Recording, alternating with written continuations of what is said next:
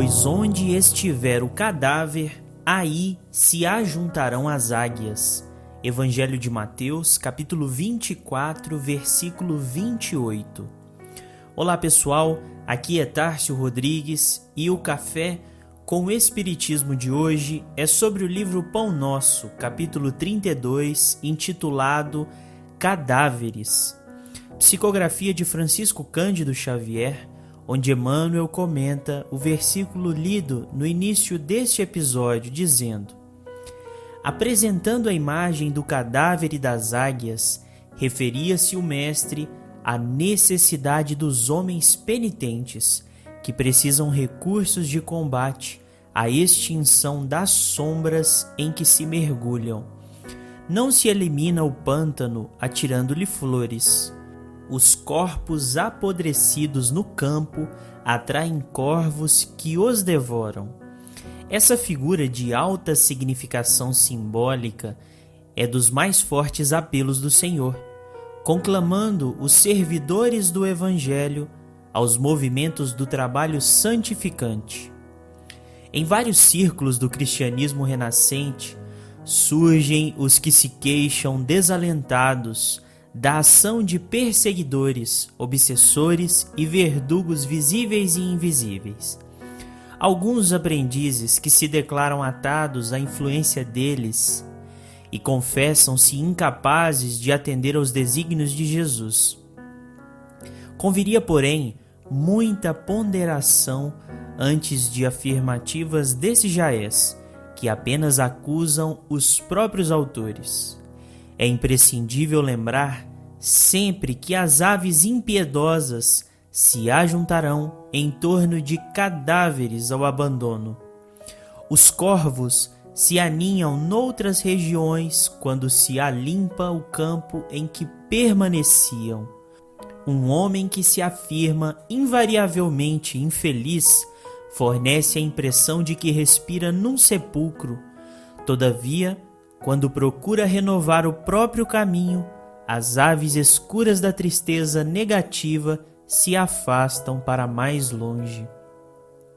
Esta mensagem nos impressiona bastante pois nos lembra daqueles dias em que tudo parece conspirar contra nós, em que os familiares e amigos nos parecem distantes, em algumas ocasiões eles mesmos parecem cooperar com esse tormento contra a harmonia geral sem qualquer motivo aparente ou justificável.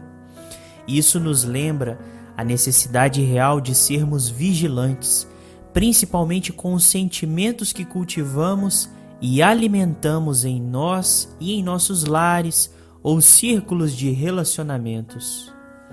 Quando nos afirmamos, tanto quanto cultivamos a infelicidade para nós, como diz Emmanuel, respiramos num sepulcro, num clima de ausência de elementos que nos mantenham nutridos de vida.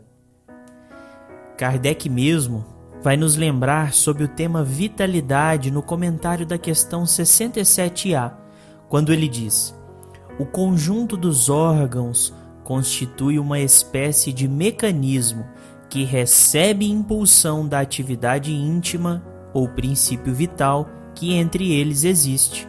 O princípio vital é a força motriz dos corpos orgânicos, ao mesmo tempo que o agente vital dá impulsão aos órgãos, a ação destes entretém e desenvolve a atividade daquele agente, quase como sucede com o atrito que desenvolve o calor.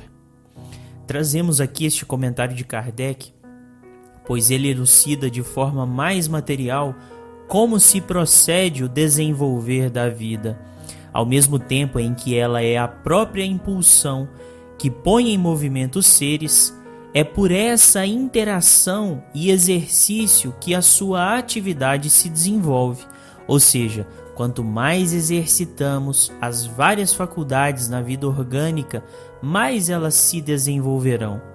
Como quando Jesus cita a parábola dos talentos, onde o seu emprego e aplicação é o fator decisivo para que os talentos se multiplicassem. Ou quando ele lembra ainda de que Ele mesmo veio para nos trazer vida e vida em abundância. São inúmeras as lembranças onde vida e morte são comparadas pelo Cristo. No capítulo 9 do Evangelho de Mateus, temos o exemplo no versículo 24, quando Jesus ampara aquela mulher tida como morta, dizendo: Retirai-vos, que a menina não está morta, mas dorme.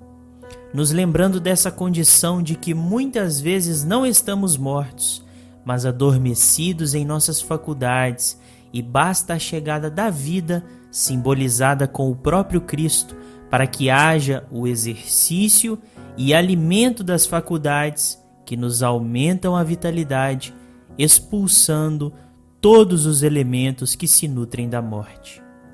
Como conclui Emmanuel, luta contra os cadáveres de qualquer natureza que se abriguem em teu mundo interior Deixa que o divino sol da espiritualidade te penetre, pois enquanto fores ataúde de coisas mortas, será seguido de perto pelas águias da destruição.